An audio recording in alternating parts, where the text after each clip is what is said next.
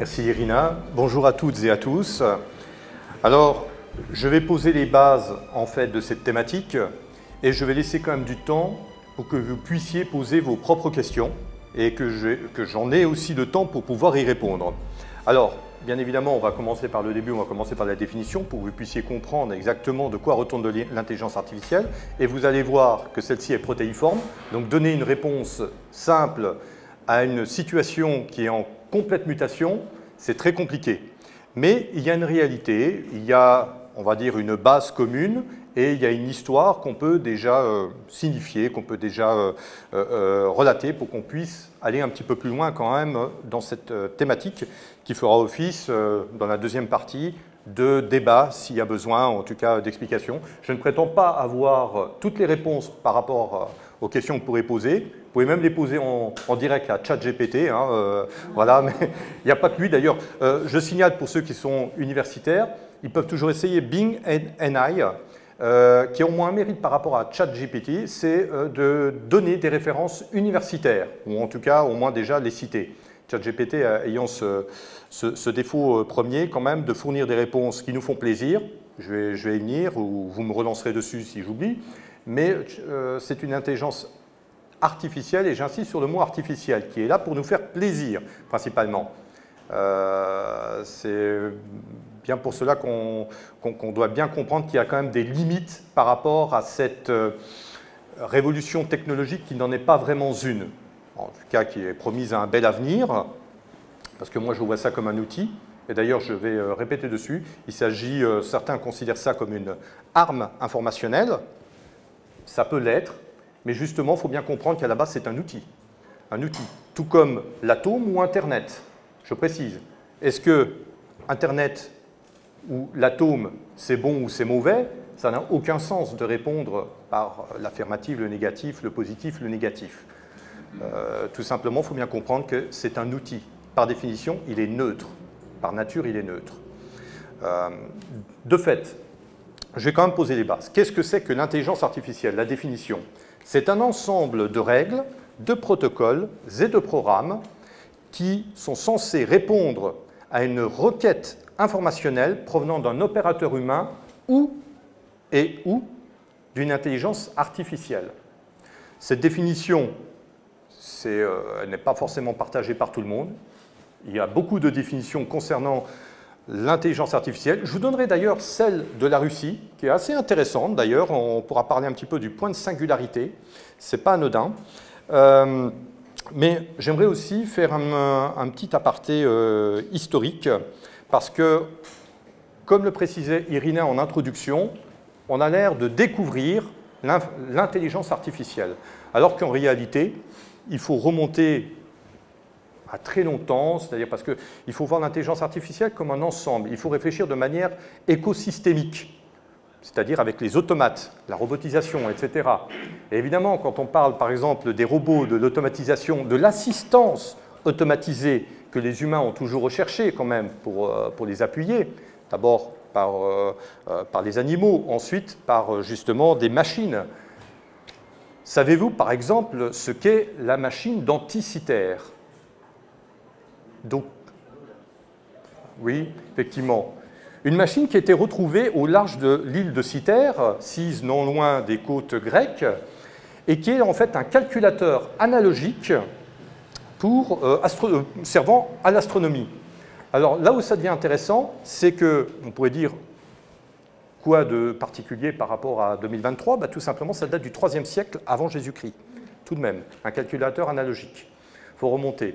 Il y a aussi euh, le fameux pigeon à vapeur d'Architas de Tarente, si je ne me trompe pas, qui reproduisait en fait les, les mouvements d'un pigeon avec un système à vapeur, donc un automate vraiment très perfectionné. Euh, peut-être, euh, je crois que c'est Héron d'Alexandrie, qui avait créé plusieurs euh, automates d'ailleurs. Il y en a un qui versait de l'eau qui était bénie par les dieux. ne me demandez pas lequel, je ne sais pas. Apollon, Vénus, je ne sais trop, quel dieu grec. il avait aussi créé d'ailleurs, me semble-t-il, les portes automatiques pour les temples, qui impressionnaient ses contemporains. Des portes automatiques. Oui, on pense aux portes automatiques des galeries Lafayette ou autres, euh, mais non, ça existait déjà euh, du temps au 1er siècle, je crois, 1er siècle après Jésus-Christ, des portes automatiques mues par la vapeur. Voilà. Donc c'est pour ça, je dis, qu'il faut réfléchir de manière écosystémique. En fait, l'humain a toujours cherché à automatiser, à l'assister mécaniquement, ensuite numériquement, euh, dans ses tâches les plus diverses. Euh, je vais quand même faire un petit bond dans le futur. Je pourrais vous parler par exemple de la pascaline aussi, 17e siècle, hein, inventée par Blaise Pascal, célèbre mathématicien et philosophe euh, français retiré à Port-Royal et qui a eu le temps, dans ces années de, je dirais, de, ces années débridées, euh, de nous créer effectivement ce premier calculateur moderne, en fait cette première calculatrice moderne. Bon, euh, on ne va pas faire tous les siècles. Allez, on passe directement au XXe siècle. Conférence de Dartmouth qui se trouve dans le New Hampshire. Et 1956, plus exactement, où à l'université, euh, c'était, euh, euh, c'était oui, l'université qui était, était subventionnée, je crois, par la fondation Rockefeller, voilà, c'est ça. Alors, il y avait, il y avait une personne qui avait reçu le prix Alan Turing. Alors, Alan Turing, on le sait, vous, je ne sais pas si vous avez vu le film Imitation Game, euh, donc c'est celui qui aurait cassé le code Enigma, donc la, machine, de, la machine de, guerre pour chiffrer les messages allemands durant le, conflit de la Seconde Guerre mondiale. Et précisément, il avait euh, John McCarthy, pour revenir à lui, donc il a ce fameux prix. Euh, il a aussi créé un petit peu plus tard le programme, l'interface de programmation LISP, donc des systèmes experts. Mais surtout en 1956, il a réuni un ensemble de cybernéticiens, j'insiste sur euh, cette thématique, parce que c'est la base de l'intelligence artificielle moderne, euh, et c'était un petit peu, vous savez, le congrès de Solvay, je ne sais pas si ça vous dit quelque chose, ce fameux congrès qui a réuni les plus éminentes personnalités en fait euh, du début du XXe siècle. Il y avait Einstein, Marie Curie, etc. enfin des, des, grandes personnalités. Et bien là, c'était la même chose. En 1956, ça avait réuni les plus grands cybernéticiens sauf, euh, sauf, les soviétiques. Là, je vais faire un petit aparté aussi, parce qu'il y a aussi les pionniers de la cybernétique soviétique. J'ai eu l'occasion de travailler, et c'est très intéressant. Et il ne s'est pas fallu grand-chose pour que l'Internet naisse en Union soviétique, contrairement à ce qu'on puisse croire. Voilà, Joseph Licklider, c'est en 1963, premier réseau, euh, premier réseau galactique d'ordinateurs connectés, comme il le disait, non sans humour. Euh, c'était en 1969 par quatre universités américaines. Et euh, de mémoire, donc c'est bien en 1959 que Anatoly Kitov, donc colonel ingénieur de son État, avait imaginé un système automatisé de gestion industrielle de l'ensemble de l'Union soviétique. Voilà, c'est tout à fait officiel, sauf qu'à l'époque, on ne pouvait pas le dire parce que c'était secret d'État.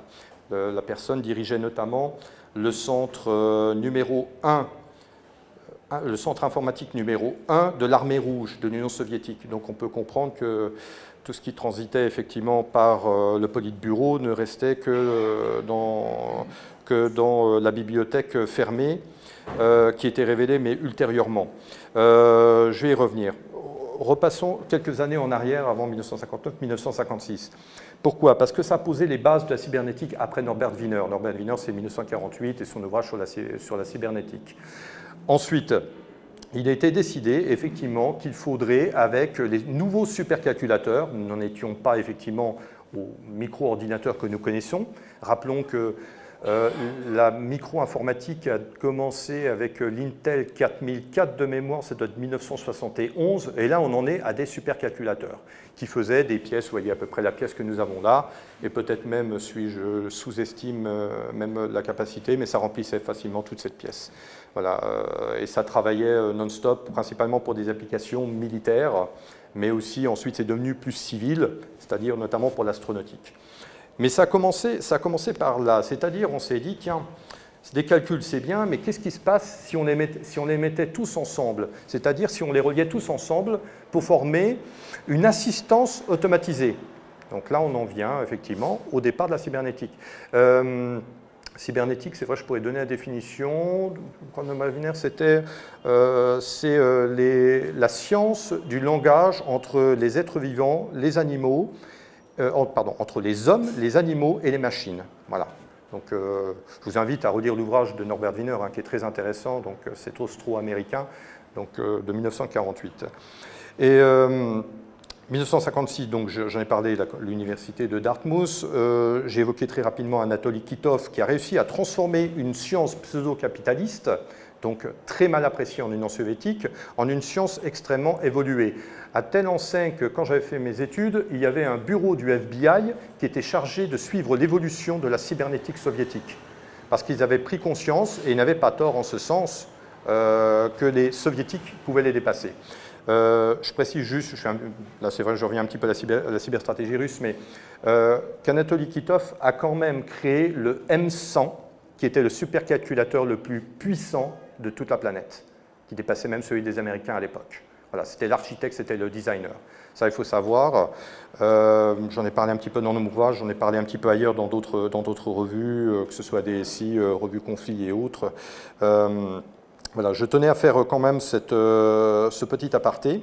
Alors vous allez me dire, mais euh, là vous nous parlez effectivement 1956, 1958, 1959, mais nous sommes en 2023. Alors pourquoi parler à nouveau de l'intelligence artificielle? Pourquoi ce renouveau en fait de l'intelligence artificielle? Bon, principalement, il est dû à ChatGPT, dans sa version 3.5, si je ne me trompe pas, en attendant la, 4 qu'elle soit amplement diffusée. Mais en fait, ce n'est absolument pas nouveau. Il y avait autrefois les systèmes experts dans les années 80, et on a évolué en fait avec. Il y a eu un facteur en fait qui a favorisé, qui a favorisé en fait cette évolution et cette progression. Euh, j'en ai parlé avec l'Intel 4004, c'est-à-dire le premier microprocesseur, c'est-à-dire la miniaturisation des, euh, des calculateurs. La multiplication, grâce à ça, c'est une conséquence de ces microprocesseurs. Et ensuite, dans les années 90, de leur connexion. C'est-à-dire que vous avez une miniaturisation, une multiplication et vous avez une connexion. Et là, on peut commencer à envisager des euh, réseaux interconnectés beaucoup plus puissants, aptes à pouvoir répondre à des requêtes extrêmement évoluées. C'est-à-dire à ne plus reposer sur des supercalculateurs, mais là sur des ordinateurs assez puissants. Alors, euh, je, précise quand même, ça n'a pas mis fin quand même au règne des supercalculateurs. Euh, il en existe euh, quelques-uns, d'ailleurs je m'étais amusé à calculer la puissance qui était réclamée par les supercalculateurs Tian et donc c'était le chinois et Summit américain. C'est assez impressionnant. Si ça vous intéresse, je vous donnerai un, exemple. C'est quand même, je, parle surtout en puissance, pas tellement en énergie, mais c'est véritablement impressionnant. Il va en falloir des éoliennes domestiques pour faire fonctionner un supercalculateur chez soi. Mais bon, on sait très bien que c'est destiné pas à un usage domestique, ces supercalculateurs, ça a des usages principalement euh, militaires et scientifiques extrêmement évolués.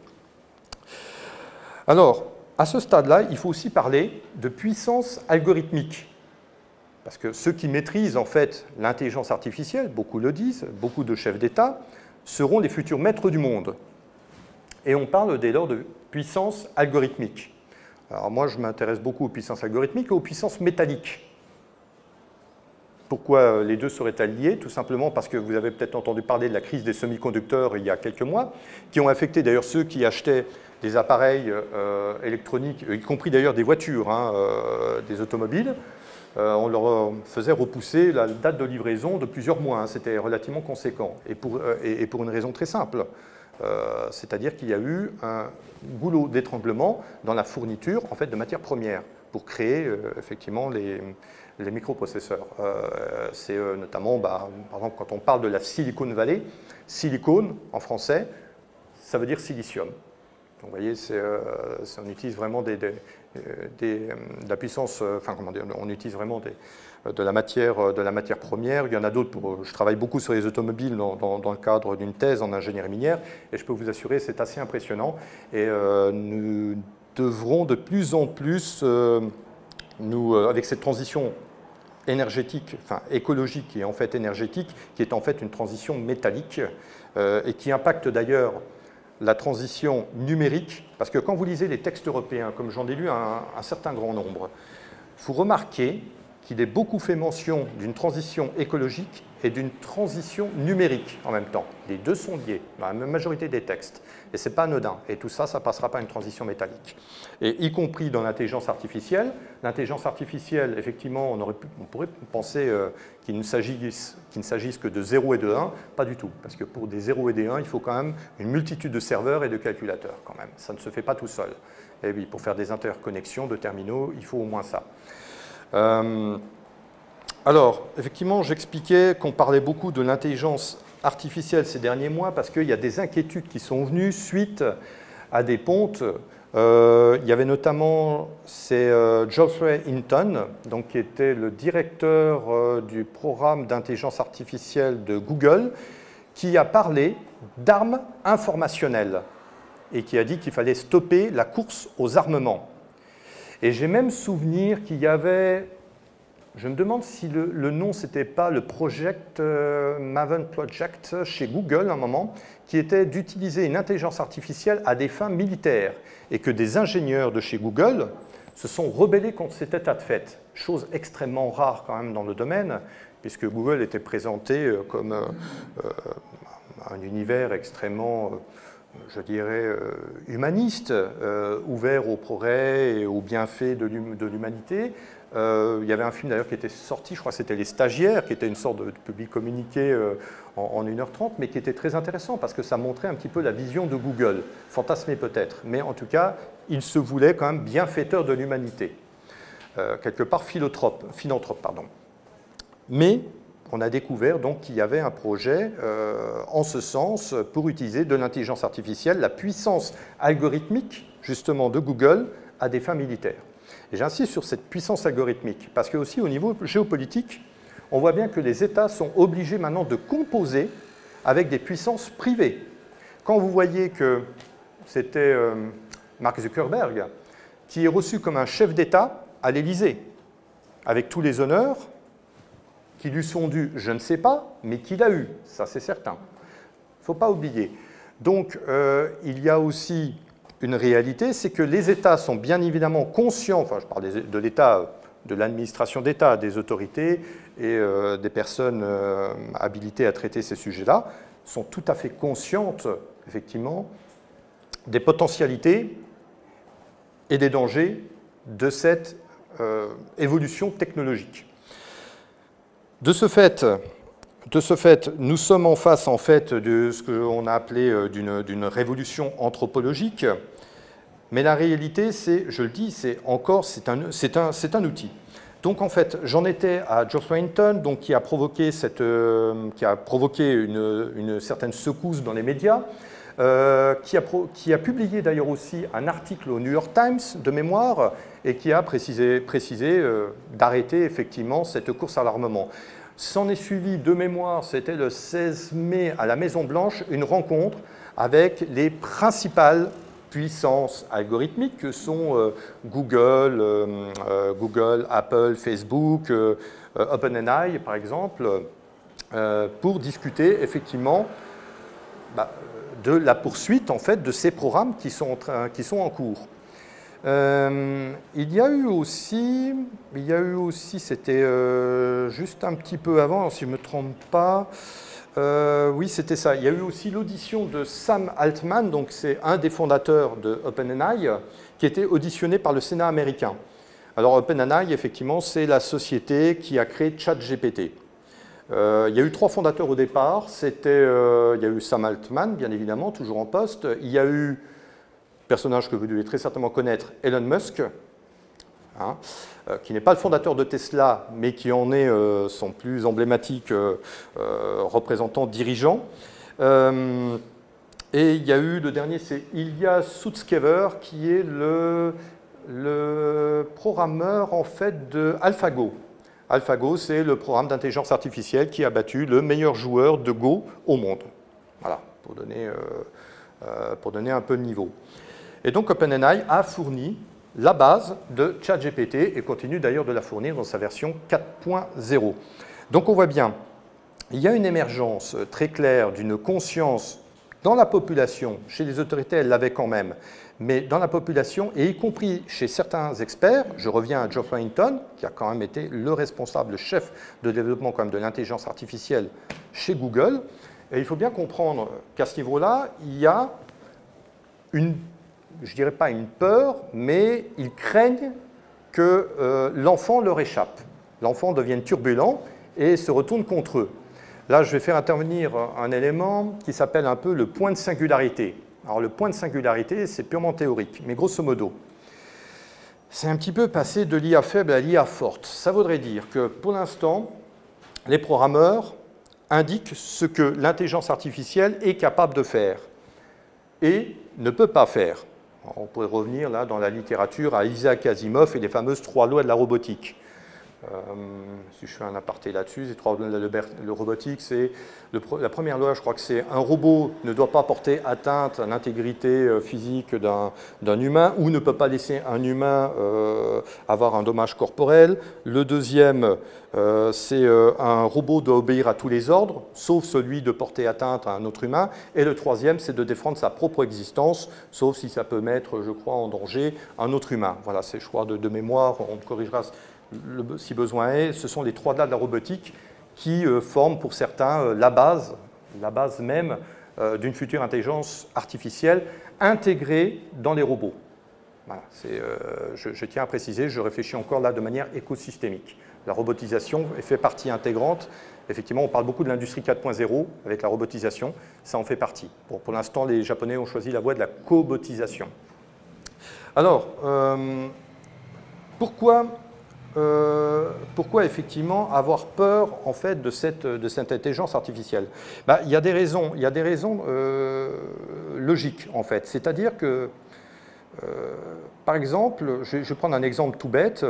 Vous avez pu voir, je, pense que beaucoup de monde ici sont présents sur des réseaux sociaux, quels qu'ils soient, occidentaux ou autres. Et on a commencé à voir surgir des deepfakes, c'est-à-dire des images transformées qui sont extrêmement réalistes, euh, qui mettent en scène d'ailleurs des personnages publics, des stars, des dirigeants, etc. Au départ, on parlait de retoucher par Photoshop. On en plaisantait même, parce qu'on disait c'était tellement grossier qu'on voyait avec euh, très rapidement qu'il y avait, euh, avait mal donne sur le sujet. Mais on s'est aperçu maintenant que les images peuvent être transformées très rapidement et très efficacement et intégrées de manière très naturelle dans un décor ou dans une situation que les personnes qui sont euh, mises en situation non, euh, bah, souvent c'est dégradant de façon dégradante, euh, n'ont pas demandé, mais surtout de manière extrêmement complexe pour déterminer si l'image est réelle ou non. Et je vous parle d'images inanimées. En fait, maintenant, c'est aussi des vidéos. Les vidéos, maintenant, les deepfakes, comme on les appelle en, américain, sont extrêmement élaborées. Et on voit bien qu'il y a une guerre informationnelle dans ce domaine-là, puisque, en fait, le véritable champ de bataille, se situe là-dedans, dans nos cerveaux. C'est ça, c'est une guerre informationnelle. Et elle se déroule avec des outils extrêmement puissants. Euh, alors, je ne vais pas trop digresser, parce que c'est vrai qu'on pourrait partir dans beaucoup de sens, mais il y a aussi la question de l'homme augmenté.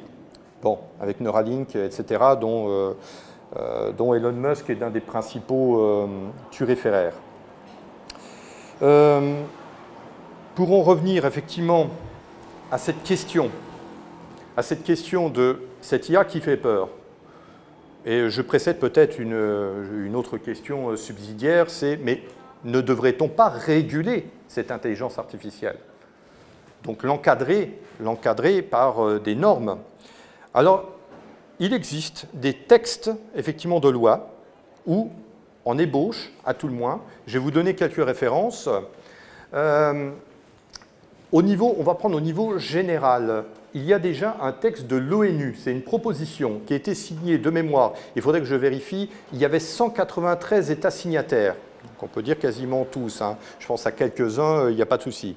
Euh, C'était en, en, novembre 2021, c'est un projet de loi sur l'intelligence artificielle pour son encadrement, et il y avait, alors, euh, vous, irez, vous irez vérifier, c'est la référence 41-73C de mémoire, ou C43-71 de mémoire.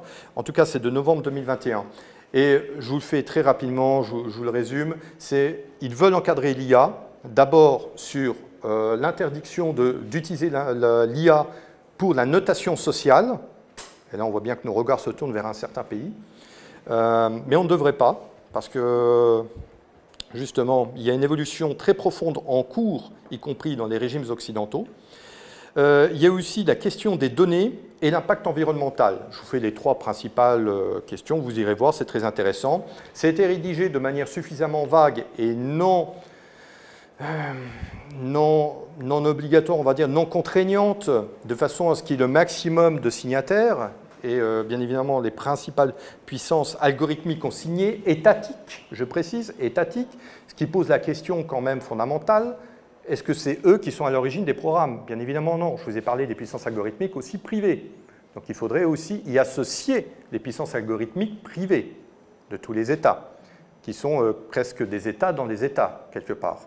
Euh, et les États eux-mêmes sont jaloux de la puissance dont ils disposent, c'est-à-dire cette fameuse data mass. Si je fais un petit retour en arrière, je vous ai dit la miniaturisation des composants, des processeurs, des microprocesseurs la multiplication, la connexion, et vous rajoutez à ça la data mass, ou le big data, comme on appelle, c'est vrai qu'en américain, ça, ça envoie du lourd tout de suite. Euh, mais c'est vrai, euh, vous rajoutez le big data, et vous avez un ensemble très cohérent, systémique, qui pourrait pratiquement répondre à toutes nos questions. Aux questions, en tout cas, qui ont été, euh, que l'intelligence artificielle a été programmée pour répondre. On voit bien aussi, là, ça fait partie des limites. Mais pour en revenir à l'ONU, donc, on a une première tentative de régulation, très large, très, euh, euh, on va dire, très, très ouverte, mais c'est toujours mieux que rien. Dans l'Union européenne, il y a en ce moment même, je, crois que c'est encore en, cours, parce que je n'ai pas eu d'autres informations, il y a eu une un, un, projet de règlement. Donc c'est le COM 2021-206, euh, c'est l'IA Act, vous irez vérifier, ou NI Act, euh, pour réguler l'intelligence artificielle. Et il formule les mêmes demandes que l'ONU, avec une petite précision, pas inutile. Il demande la transparence dans le code. Ils veulent le code. C'est très important. Ils veulent connaître exactement ce qui fait la, la matrice en fait des intelligences artificielles. Alors là, je me dis, ça va être très compliqué, parce que vous pensez bien que le nerf de la guerre, c'est l'économie, et que les puissances algorithmiques privées ne vont certainement pas dévoiler quand même tout leur code source. Je me souviens d'une affaire qui a duré en longueur, qui était, c'était Windows, c'était la Commission européenne qui a enjoint et condamné Microsoft a délivré le code source de je ne sais plus quel Windows, XP ou, autre, et Windows a, payé, je crois, une amende de je ne sais plus combien de centaines de millions d'euros, mais ne l'a jamais délivré. Voilà. Enfin, euh, Microsoft ne l'a jamais délivré, en tout cas. Alors, ils ont collaboré à la marche, parce qu'ils ont des très bons lawyers, ils ont des très bons juristes, ça c'est vrai. Et donc, ils ont fait ce qu'il fallait pour, d'une part, retarder, pour, d'une part, ne livrer que ce qu'il fallait, et de ce fait, ils ont conservé quand même ce qui fait bah, leur secret. C'est comme si on demandait à Coca-Cola, donnez-nous le secret de la formule secrète de votre, euh, produit, de, votre breuvage. Bah, bien évidemment, ils ne vont pas la fournir. Euh, d'ailleurs, qui plus est, il me semble que Coca-Cola n'a pas, pas déposé de brevet à l'OMPI. Il me semble. Hein. Donc, euh, c'est intéressant. Mais quoi qu'il en soit, vous doutez bien quand même que cette demande, qui est justifiée de connaître le code donc de l'intelligence artificielle, ne sera pas fourni, ou alors très partiellement. Et en plus, il faut une notice d'emploi. Parce qu'on peut vous donner le code, mais il faut quand même. Euh, c'est pas parce que vous avez le code que vous allez tout comprendre non plus. Hein. il faut aussi une notice d'emploi. Donc, euh, ça, c'est un élément. Mais à tout le moins, l'Union européenne essaye, essaye en tout cas d'encadrer cette activité. Euh, alors, c'est là où ça bloque un peu. Parce que, oh, vous savez, il y a un adage qui dit que les Américains innovent, les Asiatiques copient et les Européens réglementent. C'est malheureusement souvent une réalité. Hein. Euh, bon, vous me direz, il, ils excellent dans, ce, domaine, pourquoi pas. Euh, en vérité, il y a eu Sam Altman, dont je vous ai déjà parlé, qui était auditionné par le Sénat américain. Et il s'est trouvé donc euh, que Sam Altman, dans sa vision quand même libérale anglo-saxonne, a déclaré que non, non, il n'y a pas besoin de régulation, il y a besoin d'un cadre général, mais pas d'être aussi serré dans la réglementation.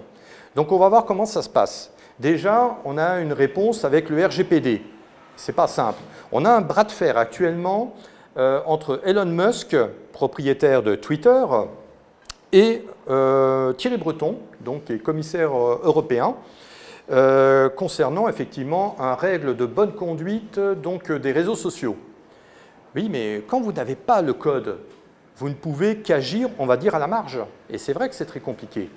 Alors, je ne dis pas que les États doivent se lancer dans le code, hein, doivent se lancer dans la formation des ingénieurs, ça c'est vrai. Euh, d'ailleurs, c'est très intéressant de voir comment les Chinois et les Russes procèdent par rapport à ça. Euh, mais la vérité, c'est que euh, cette histoire du code, c'était Pierre Bélanger hein, qui en avait parlé aussi. Il dit le code, c'est la base de la souveraineté, de la souveraineté informationnelle. Et c'est tout à fait vrai. Alors, il y a aussi des, des tentatives de régulation au niveau national. Et euh, il y en a une, c'est un. Bah, je, comme je parle souvent de la cyberstratégie russe, je vais parler de, la Fédération de Russie, notamment avec Lucas, c'était d'octobre, euh, du 10 octobre, du 10 octobre 2019, donc il s'appelle Stratégie nationale du développement de l'intelligence artificielle pour la période s'étendant jusqu'à 2030, avec un rapport de situation en 2024 qu'on va lire avec grand intérêt, je puis vous l'assurer. Euh, mais en attendant, euh, il y avait une définition, tenez, je, vais, vous la, dire, je l'avais relevée par rapport, définition d'intelligence artificielle, j'entends, par rapport à celle que je, vous ai fournie. Dans le texte, il est dit que l'intelligence artificielle se définit comme suivant.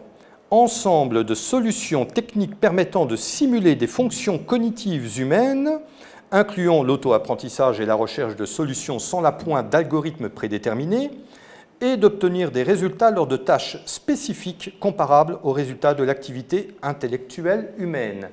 Moi, ce qui m'a choqué, c'est comparable. Pourquoi comparable? Pourquoi pas supérieur? Alors là, on est dans l'assistance, mais pourquoi pas supérieur à celle d'une intelligence euh, humaine?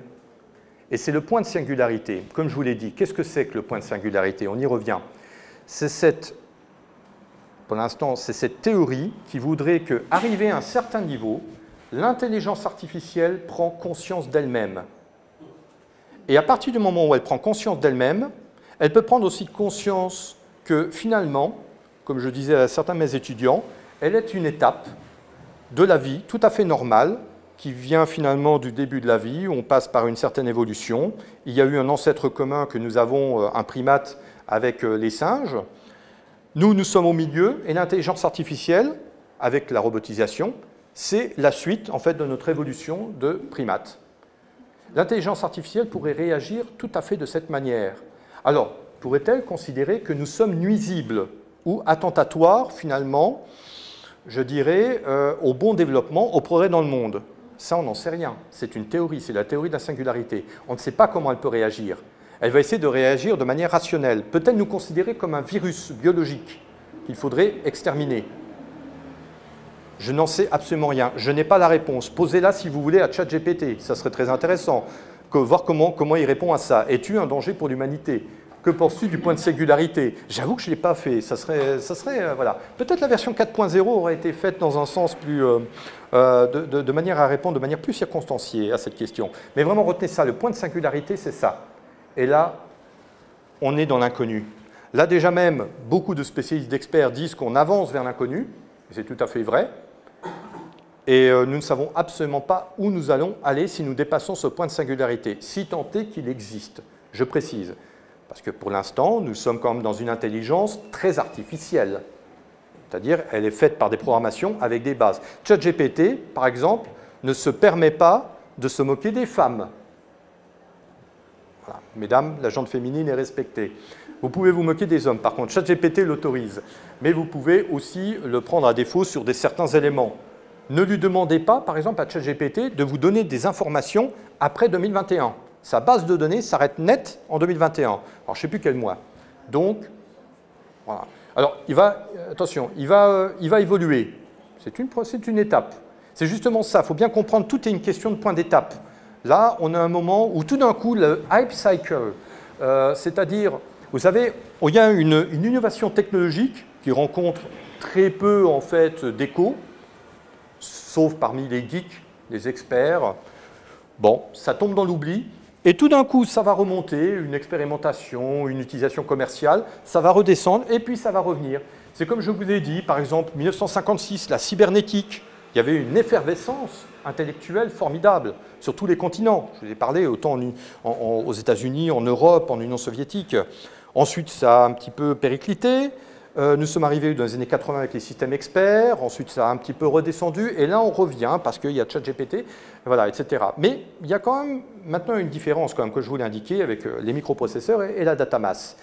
Et là, ça pose des vrais problèmes dans tous les sens, c'est-à-dire la data mass, c'est-à-dire ce sont, c'est notre patrimoine, j'entends, notre patrimoine personnel quand même qui est collecté chaque jour, chaque heure, chaque minute, chaque seconde.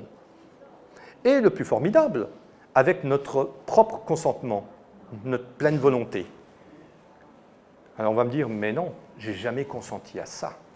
Eh bien si, vous avez consenti à partir du moment où vous utilisez un outil qui plus est gratuit. si en plus il est payant, là vous êtes doublement fautif.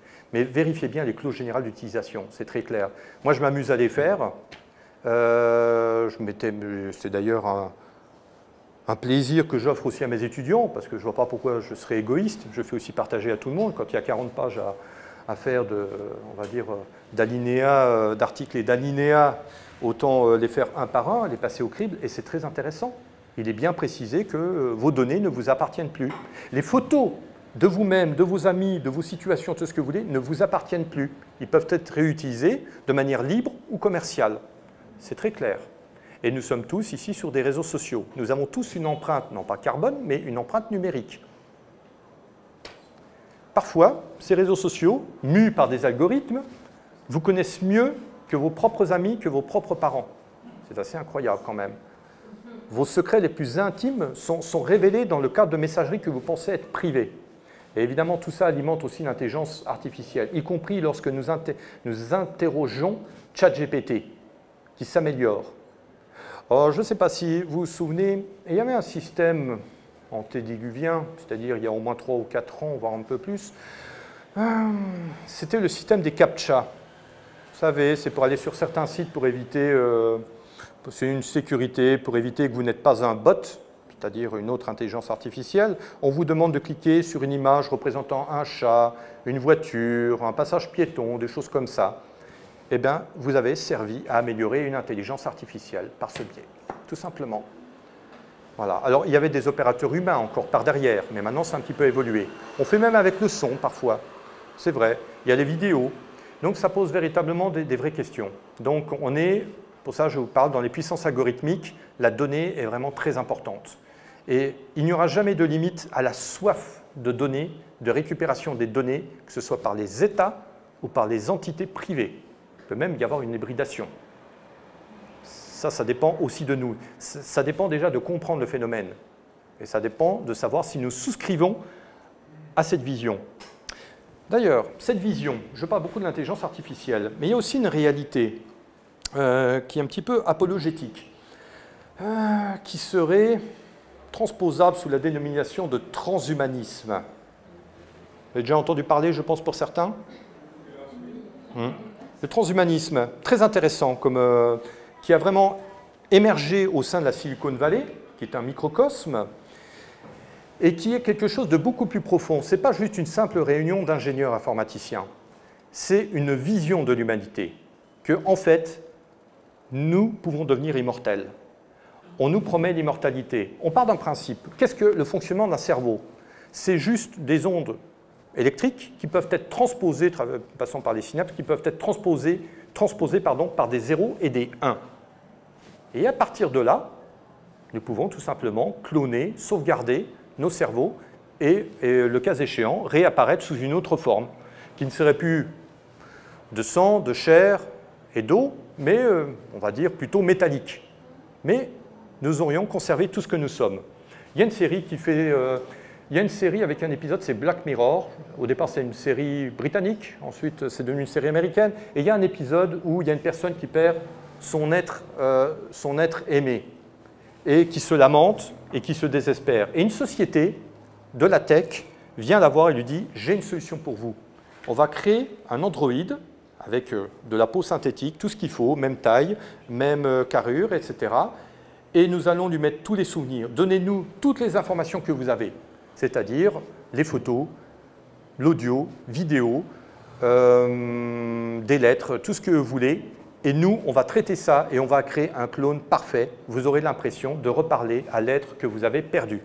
Cet épisode est extrêmement poignant, je vous assure. Je vous invite à aller, aller le voir. Je ne sais plus si c'est la première ou la deuxième saison peut-être même la première de, mémoire. Enfin, mais euh, je vous invite, si vous n'avez pas vu, allez la voir. Euh, mais le transhumanisme, c'est quelque chose qui, je dirais, est d'ordre quasi religieux. Pourquoi? Parce qu'en fait, qu'est-ce qu'une religion? C'est une assurance vie contre la mort. Et là, il nous, propose l'immortalité. attention, elle n'est pas gratuite, hein. ça coûtera cher. Euh, vous aurez, pas, vous aurez peut-être même, que pour les, comme pour les concessions funéraires, ça sera peut-être limité. Parce que ne faut pas oublier, on pourra vous cloner, mais on pourra vous déconnecter. Peut-être qu'on vous donnera une concession de 20 ans. donc il faudra renouveler l'abonnement. Tout à fait euh, envisageable. Techniquement, il n'y a aucun problème. Enfin, moi, euh, je ferai ça.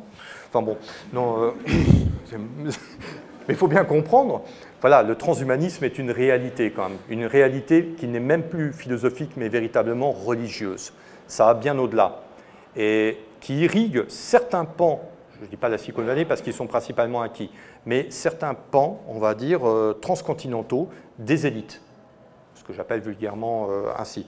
Et euh, il, faut avouer, c'est véritablement tentant, parce que l'intelligence artificielle bah, va ouvrir des capacités dans le sens où ça va nous, euh, quelque part, j'allais dire nous déposséder, mais ça va aussi nous assister de manière à ce qu'on puisse se centrer sur ce qu'on a toujours envie de faire. Alors imaginez si en plus vous pouvez vaincre la mort, vous avez l'éternité de l'ennui devant vous.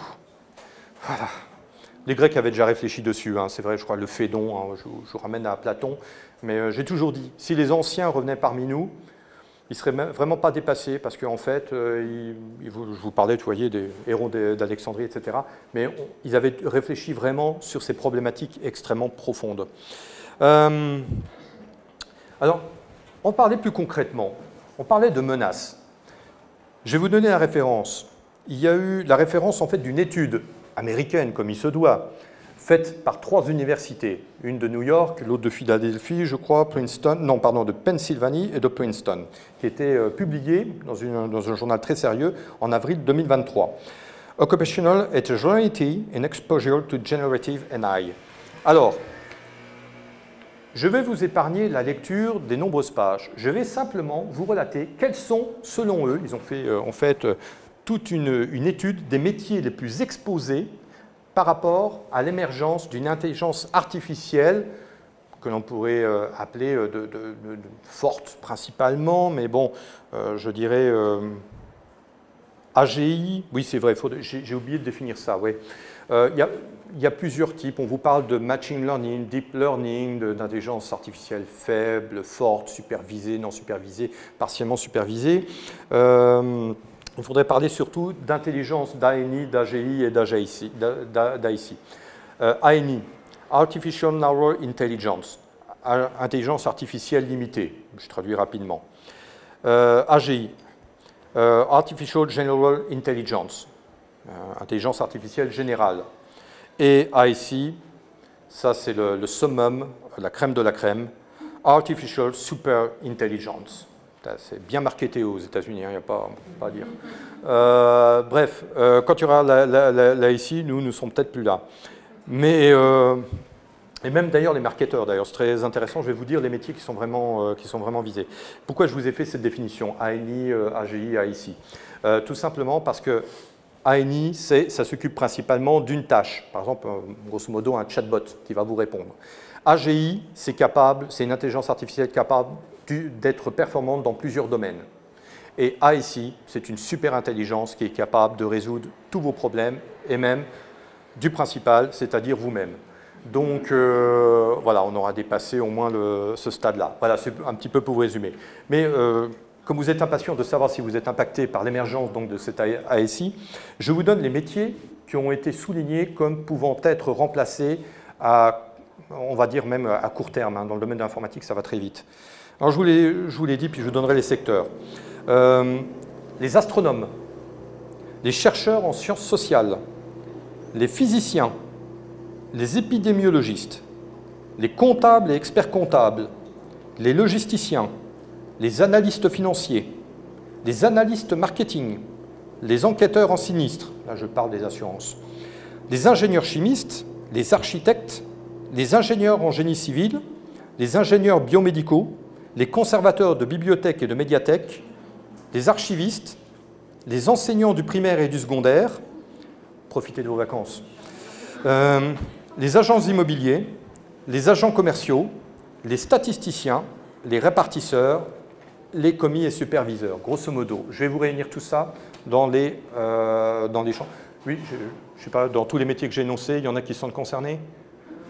Bon, rassurez-vous, il y a toujours de l'espoir. Tant qu'il y a de l'humain, il y a de l'espoir. Euh, enfin, j'espère que l'intelligence artificielle me, confortera dans cette vision optimiste et humaniste. Euh, grosso modo, tous ceux qui travaillent dans les sciences, les finances, le management, euh, le commerce, l'architecture, l'ingénierie, l'informatique, l'art et le design. Alors je pourrais parler, des, je ne sais pas si ça vous dit quelque chose, les, différentes intelligences de, de Gartner. On avait déterminé, il y avait sept niveaux, sept types d'intelligence. On n'a pas une seule intelligence, on a plusieurs intelligences. Une intelligence euh, visuelle des formes, une intelligence euh, euh, réflexive, il y, en a différentes, effectivement, pour différents types de métiers. Et on disait, pas de problème, les artistes sont épargnés, l'intelligence artificielle jamais ne pourra remplacer un artiste. Bah, c'est terminé, puisque, si je ne me trompe pas, c'est dans un état, ce n'est pas l'état de Utah à vérifier, une intelligence artificielle a participé à un concours artistique et a remporté le prix. À lire et à susciter lire des différents artistes qui n'ont absolument pas apprécié le procédé, je peux vous assurer. Mais euh, avertissement sans frais. Voilà, ça fait partie d'eux. Donc, euh, vous voyez, dans les différentes intelligences de, de Garner, on se disait, ceux-ci au moins sont épargnés. La bonne nouvelle quand même, parce qu'il en faut. Il y a des métiers qui seront moins exposés, ou qui disparaîtront, mais à plus longue échéance. Donc, je vais, ce que je vais vous donner, c'est quand même des pistes de reconversion. Transporteurs et déménageurs, emballeurs, hôtesses et stewards, pompiers, grutiers, opérateurs de machines d'extraction, boulangers, mécaniciens, réparateurs de chaudières, je vous assure, hein, euh, agents des abattoirs, ébénistes, menuisiers, maçons, plâtriers, plombiers, électriciens, musiciens et chanteurs, les artistes, sauf le chant, attention, euh, chorégraphes, les artisans, les athlètes, alors se pose la question des hommes augmentés quand même, ingénieurs et techniciens forestiers, vétérinaires, ambulanciers, physiologistes de l'exercice, infirmières, coiffeurs, dresseurs d'animaux. Alors, comme je vous l'ai fait avant, quels sont les secteurs qui seront épargnés transport et manutention, production industrielle, soins personnels, police de proximité et services de protection, restauration et artisanat. Voilà. Donc, euh, c'est vraiment des métiers, euh, on, s'en doutait un peu, mais il faut bien comprendre euh, que l'intelligence artificielle aura quand même un impact pour certains métiers à plus ou moins brève échéance. Je dirais même, par exemple, pour certains journalistes, euh, je ne parle pas des journalistes de terrain, mais vraiment ceux qui rédigeaient euh, euh, à partir d'une simple brève de l'AFP, de Reuters ou Associated Press. je me ferai du souci pour eux. Parce que l'intelligence artificielle, elle prend ces trois centrales d'information et elle vous fait un texte aux petits oignons. Vous pouvez même lui demander, faites-moi ça avec un style, par exemple Ernest Hemingway. Et il vous le fera. Je ne parle pas de, futurs euh, futur reproches, hein, je parle de, réalité présente. C'est déjà possible. Donc, euh, comme déjà, certains commencent à s'évertuer à euh, publier des articles scientifiques, mais déjà, on va dire, déjà passés par le prisme d'une intelligence artificielle. Et certains commencent déjà à se faire avoir quand même. Hein. on voit déjà qu'il va y avoir il va y avoir des tensions dans les jurys. Euh, à ceci, je vois, justement, par rapport, euh, par rapport à ça, je vois une bataille à venir des intelligences artificielles quand même. Ça va être une guerre informationnelle par intelligence artificielle. Parce qu'on n'est pas dans la une intelligence suprême qui nous détruirait tous, façon Terminator. Euh, c'est pas Skynet. D'ailleurs, Skynet, c'était un nom bien trouvé parce que c'était un fournisseur d'accès Internet belge, je crois, à l'époque. Donc, euh, euh, on va avoir, on va avoir, et c'est déjà plus ou moins le cas, alors de manière commerciale, mais aussi de manière très scientifique, une guerre des intelligences artificielles. Le tout, c'est notre place dedans. Moi, quand j'ai affaire à mes étudiants, principalement en middle top management, mais dans d'autres domaines, je leur dis, dans la société qui est en train de se faire jour, qui est déjà régie par des algorithmes, on pense, je pensais, il suffit que je regarde je prends le métro, les lignes automatisées. Tout ça, c'est géré par des algorithmes. Parcoursup est géré par des algorithmes. Euh, il y a énormément d'éléments maintenant. Notre vie est déjà gérée par ça. Et c'est nous qui la fournissons avec toutes nos données.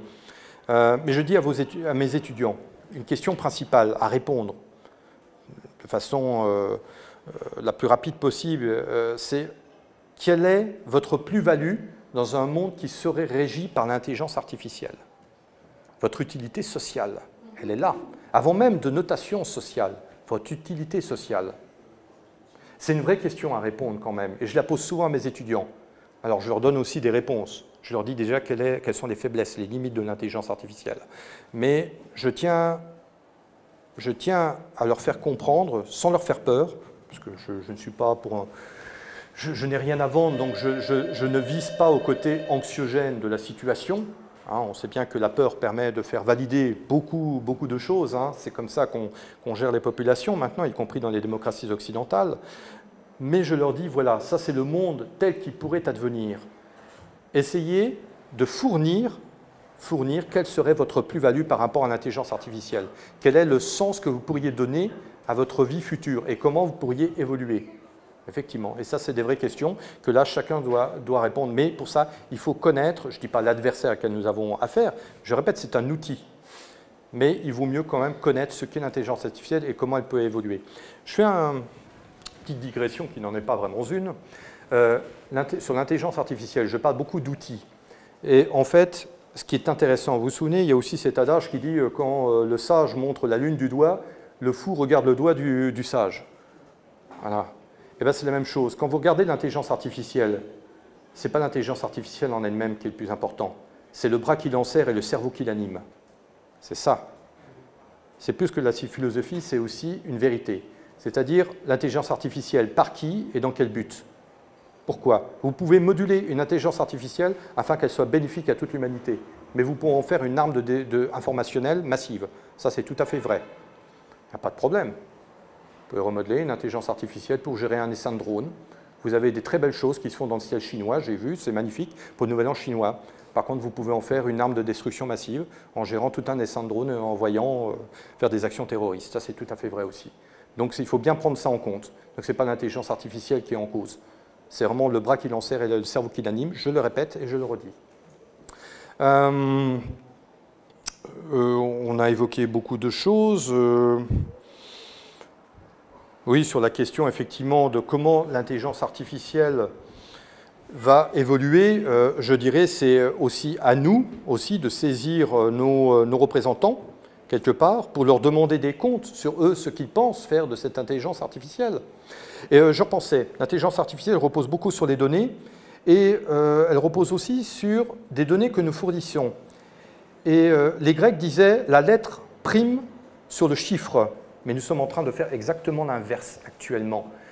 Il ne se passe pas un jour sans que je regarde, tout le monde est noté, pas évalué, mais noté. Il y a une petite différence dans l'évaluation et dans la notation. Euh, on veut aller quelque part, dans un restaurant, dans une brasserie, où on veut prendre un tel service. Tout est noté, même pour des choses complètement folles, comme la prison de la santé, qui était notée euh, par, euh, par certains petits plaisantins. mais il est vrai, on vit dans un monde où tout est noté. Moi-même, je note mes étudiants et je suis noté par mes étudiants. Incroyable, qui aurait dit ça il y a 20 ans? Donc il y a des algorithmes qui traitent en fait mon taux de satisfaction parmi les étudiants. Donc, euh, et c'est même pas pour ça qu'ils aient 20 pour autant, vous voyez? Donc, voilà, je défie la loi de l'algorithme qui voudrait que je me tende le plus possible vers le 20 sur 20. Et non, finalement parce que je tiens quand même à une certaine honnêteté intellectuelle, une certaine formation de mes, étudiants, au moins qu'ils comprennent dans, quoi ils évoluent. Mais c'est vraiment très important. Pourquoi? Parce qu'on a peur de cette notation sociale, et c'est répété d'ailleurs dans le texte de, de l'ONU, c'est répété dans le texte de l'Union européenne, mais la vérité c'est qu'on y est déjà dans cette forme en fait de notation sociale, en fait. Euh, et ça sera même vendu de manière pas forcée, mais incitative. D'ailleurs, euh, renseignez-vous sur la fameuse loi olympique qui a été euh, décidé il n'y a pas si longtemps. Donc on sait que les JO, les Jeux olympiques de 2024 se dérouleront à Paris et ça va être l'occasion d'expérimenter certains systèmes de surveillance automatisés. Je vous rassure, de manière purement temporaire.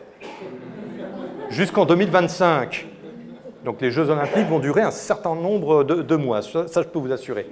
Mais c'est un pas, et c'est le système de...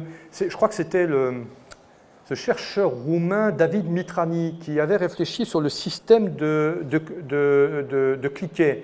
Vous savez, c'est les engrenages avec les cliquets.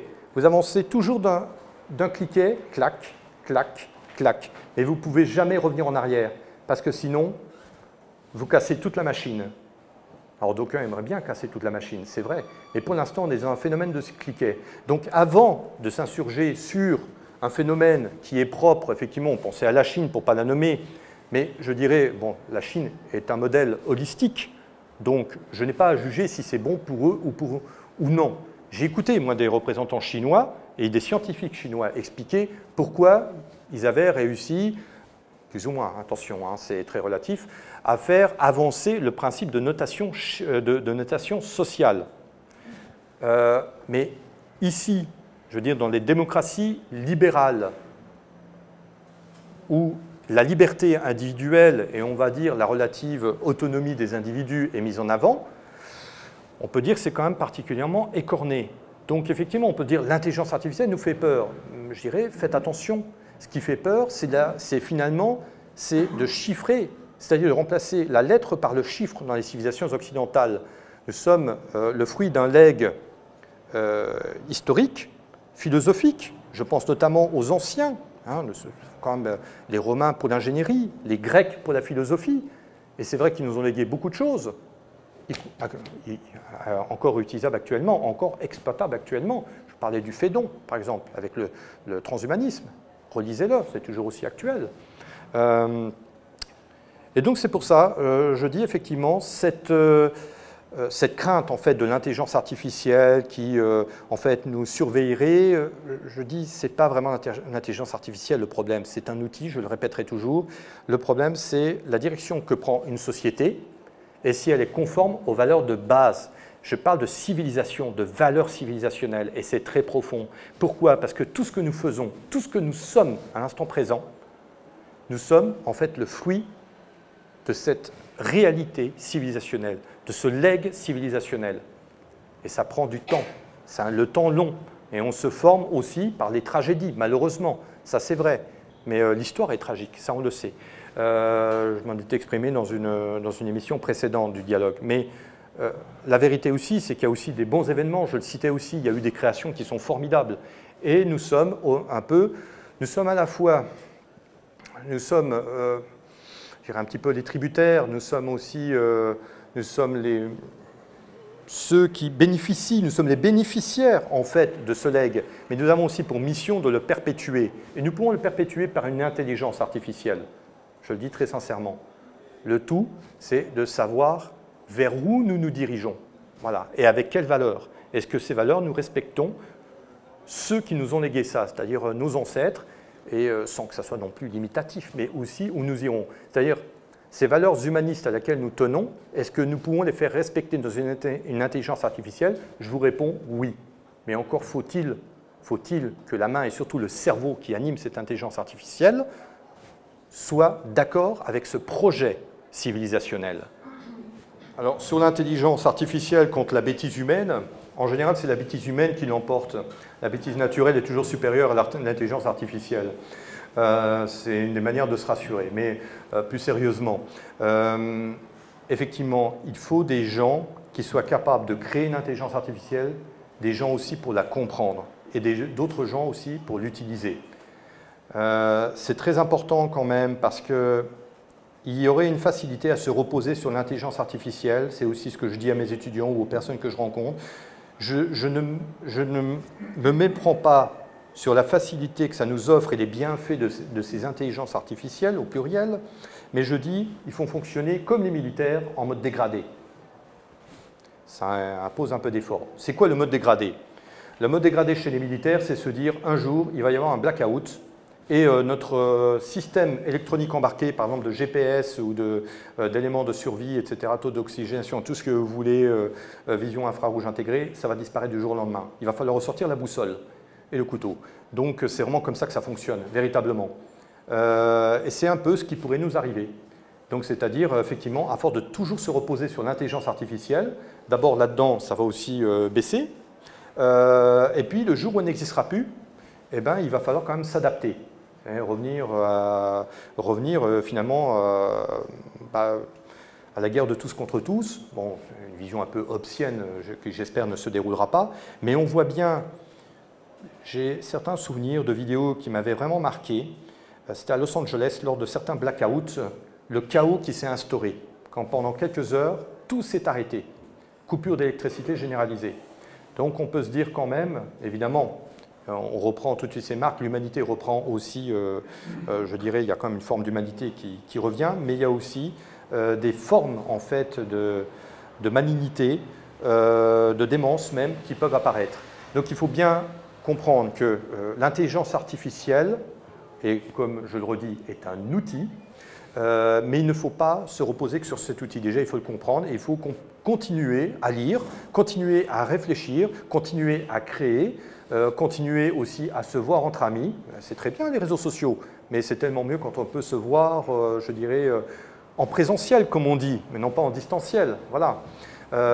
donc c'est pour ça, utilisons l'intelligence artificielle, mais ne lui demandons pas plus que ce qu'elle peut nous offrir, et surtout, ne lui laissons pas tout.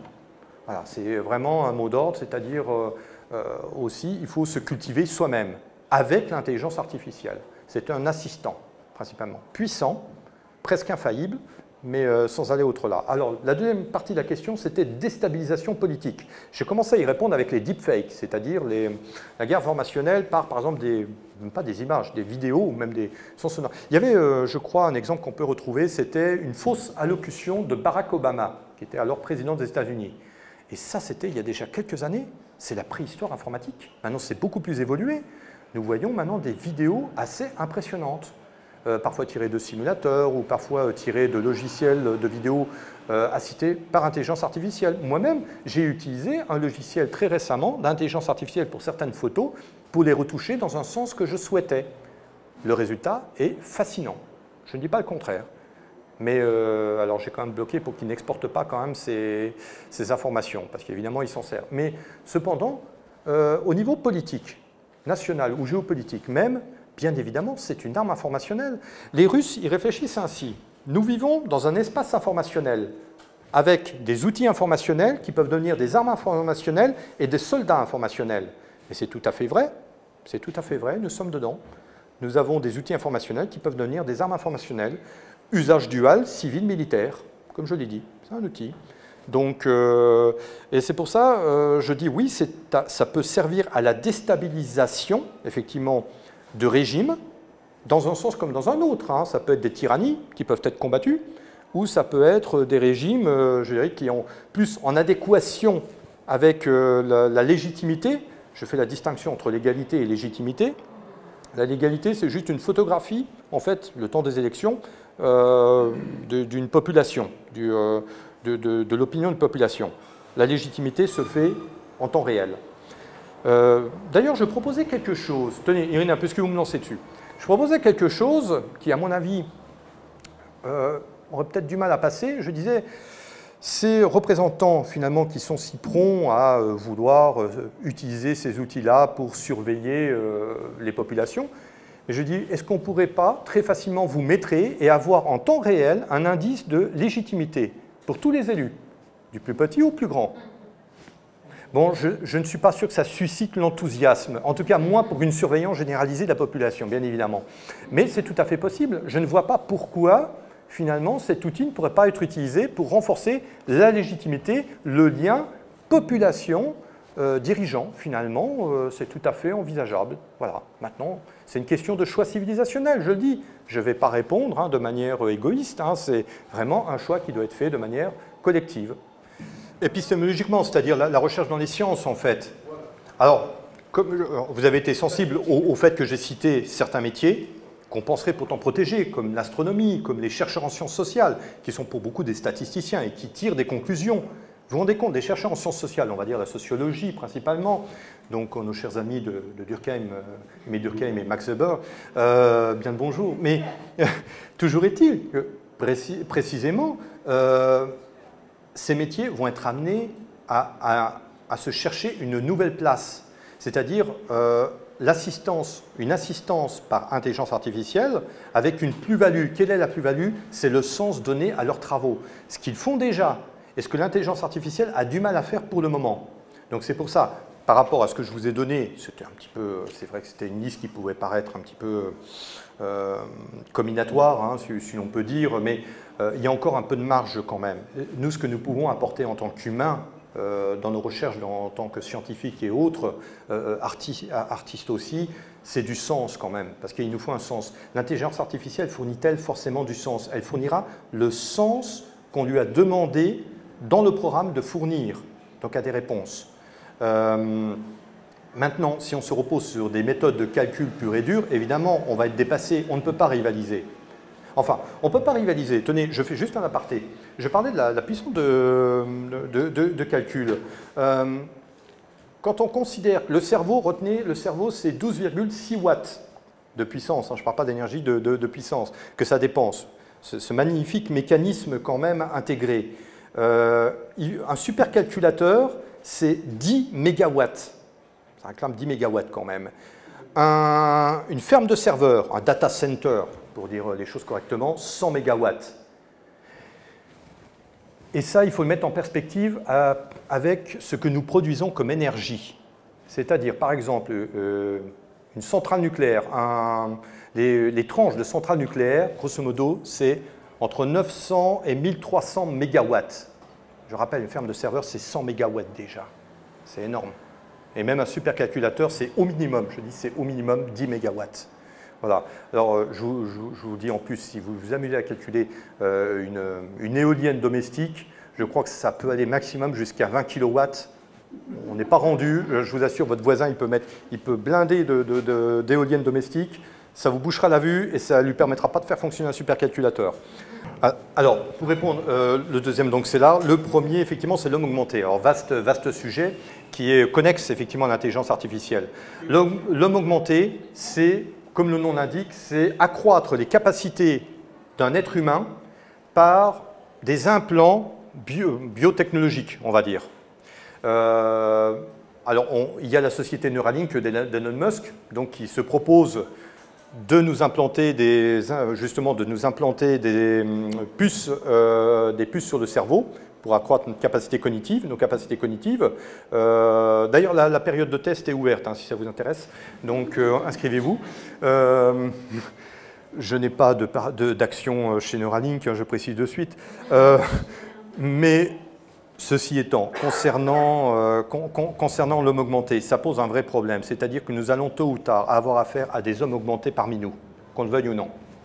Euh, j'ai souvenir, à un moment, c'était Pistorius, je crois, un athlète qui euh, était un handisportif, comme on dit, et qui a battu des records de monde, je crois, même d'athlètes humains.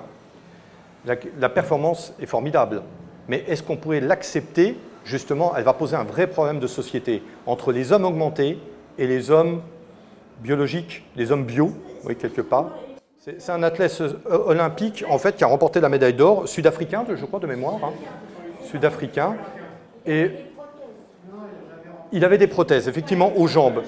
Et ce qui lui a permis, effectivement, euh, de, battre des records sur le 100 mètres. Euh, voilà. Et la question va se poser par rapport à ceci, c'est jusqu'où en fait, on, va pouvoir aller? C'est-à-dire, tôt ou tard, je le dis franchement, nous allons devoir cohabiter avec des humains augmentés.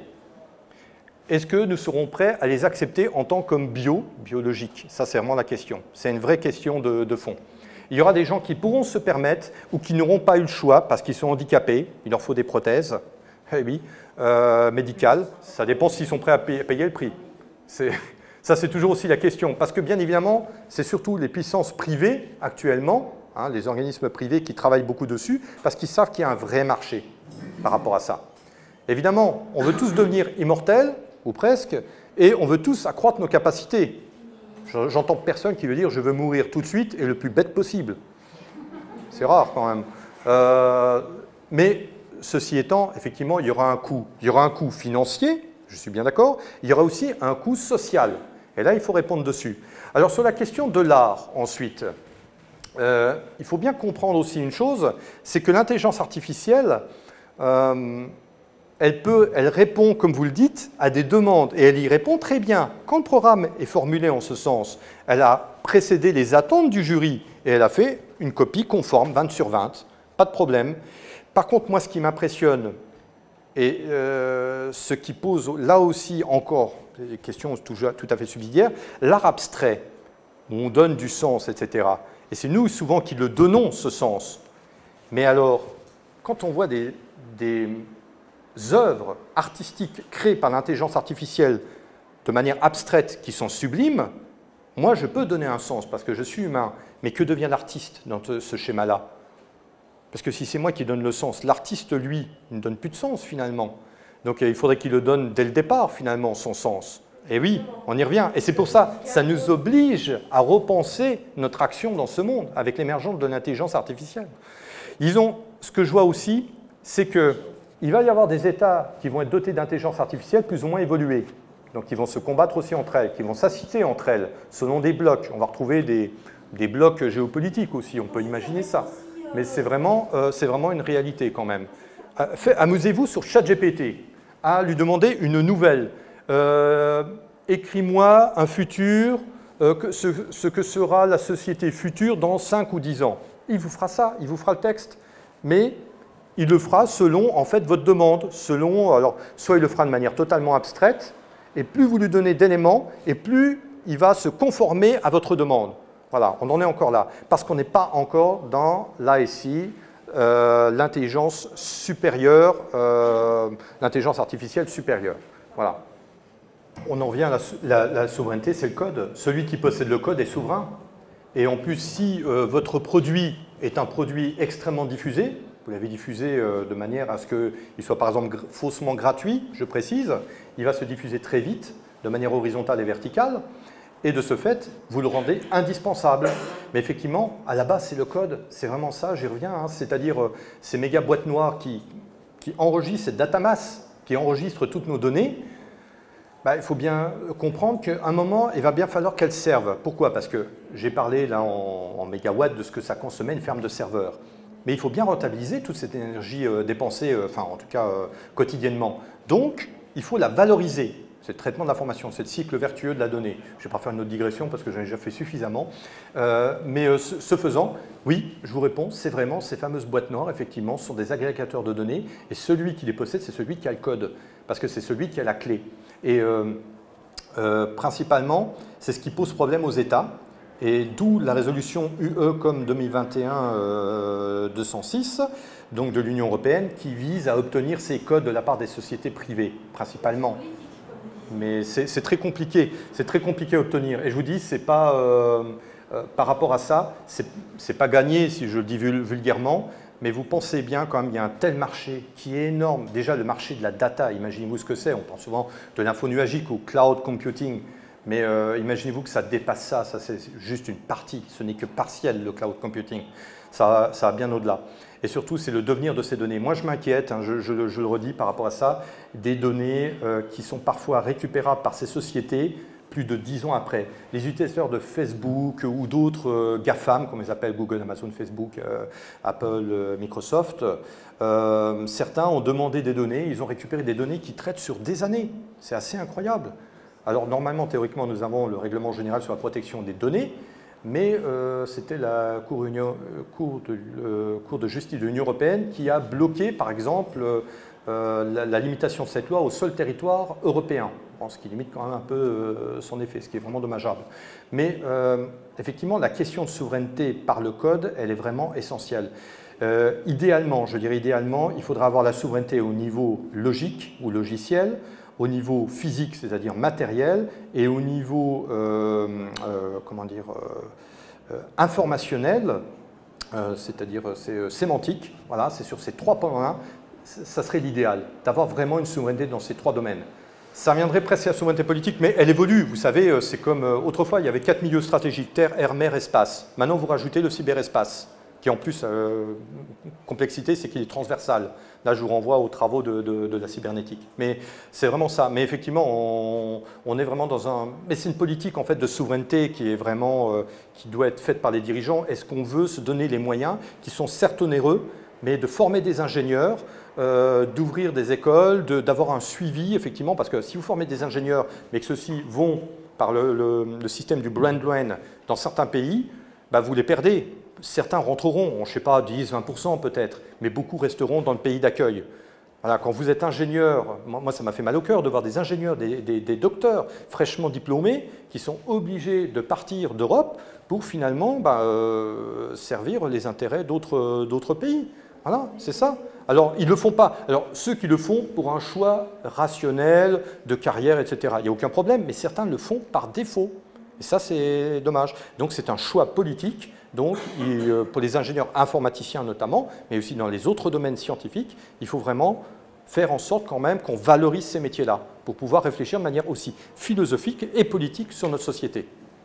Eh bien, il y en a une parce que j'ai formulé donc euh, Lucas, euh, donc Lucas qui était du 10, 10 octobre 2019, donc vous pouvez aller vérifier, hein, elle est très intéressante, avec surtout vérifiez-la en 2014 parce qu'il y a un point d'étape. Euh, je vous renvoie aussi, si ça vous intéresse, pour un développement un petit peu plus détaillé quand même, sur The Conversation, où avec le professeur Berthier, j'ai écrit euh, tout, un, tout un texte, en fait, qui a été publié sur l'intelligence artificielle russe. Voilà. Et il y a eu une allocution, c'était de Vladimir Poutine, qui disait de mémoire que celui qui maîtrisera l'intelligence artificielle deviendra le maître du monde. Bon, ça c'était la punchline, mais euh, bien évidemment on développe un petit peu plus, mais on développe les capacités, euh, les capacités, les limites effectivement de, euh, de l'écosystème russe en la matière. qui fait partie d'ailleurs, je précise, puisqu'on parle de, j'ai beaucoup parlé d'ailleurs des puissances algorithmiques, la Russie fait partie des puissances algorithmiques, au même titre que les États-Unis, la Chine, la France, le Royaume-Uni, Israël, la Corée du Sud. Voilà, il y a quelques puissances algorithmiques qui sont peut-être pas tous au même niveau, qui se battent avec leurs moyens, mais qui ont en tout cas des capacités véritablement de développement, de résilience, hein, je parle aussi de résilience, euh, en la matière. Mais euh, si je prends, allez, euh, pour, vous donner une information complémentaire par rapport à ça, si on prend le, le Cyber Readiness Index, donc c'est de l'université, la Harvard Kennedy School, vous pouvez aller voir, il y a toute une maîtrise des cyberpuissances, donc des puissances algorithmiques, et vous aurez tout le détail en fait de ces, euh, euh, de ces pays. Et l'une des conditions essentielles, c'est d'avoir une stratégie nationale. On en revient à la politique là. Et euh, précisément, la Russie, c'est depuis 2019. L'Union européenne, c'est en discussion en ce moment même. Vous pouvez vous tenir au fait de l'actualité. le processus est en cours d'élaboration auprès du Parlement de Strasbourg. L'ordinateur quantique. Alors effectivement, c'est un peu lié quand même à l'intelligence artificielle, puisque c'est censé décupler les capacités de nos ordinateurs euh, basiques. Voilà. Alors, le quantique, c'est quoi? C'est une théorie euh, scientifique qui repose que sur le fait que nous ne réfléchissons plus entre 0 ou 1, mais entre 0 et 1.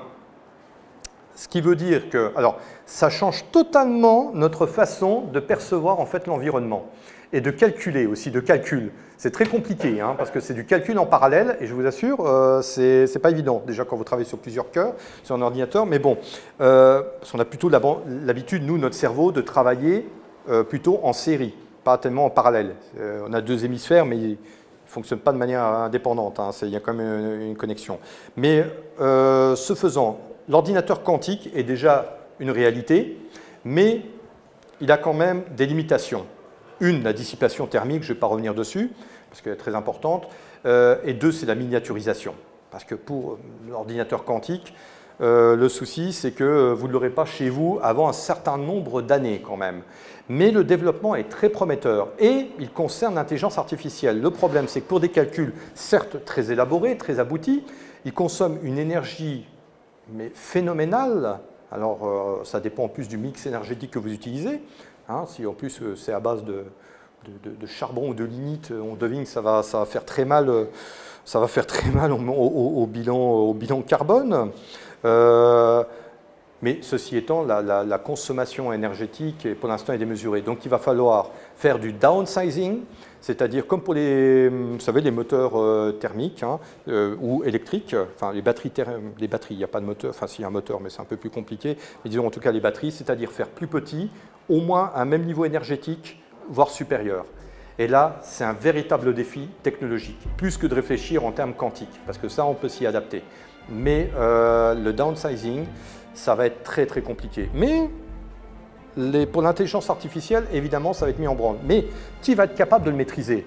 Les puissances algorithmiques, et notamment euh, publiques et privées, pas n'importe lesquelles. Ah ben, merci. Merci à vous.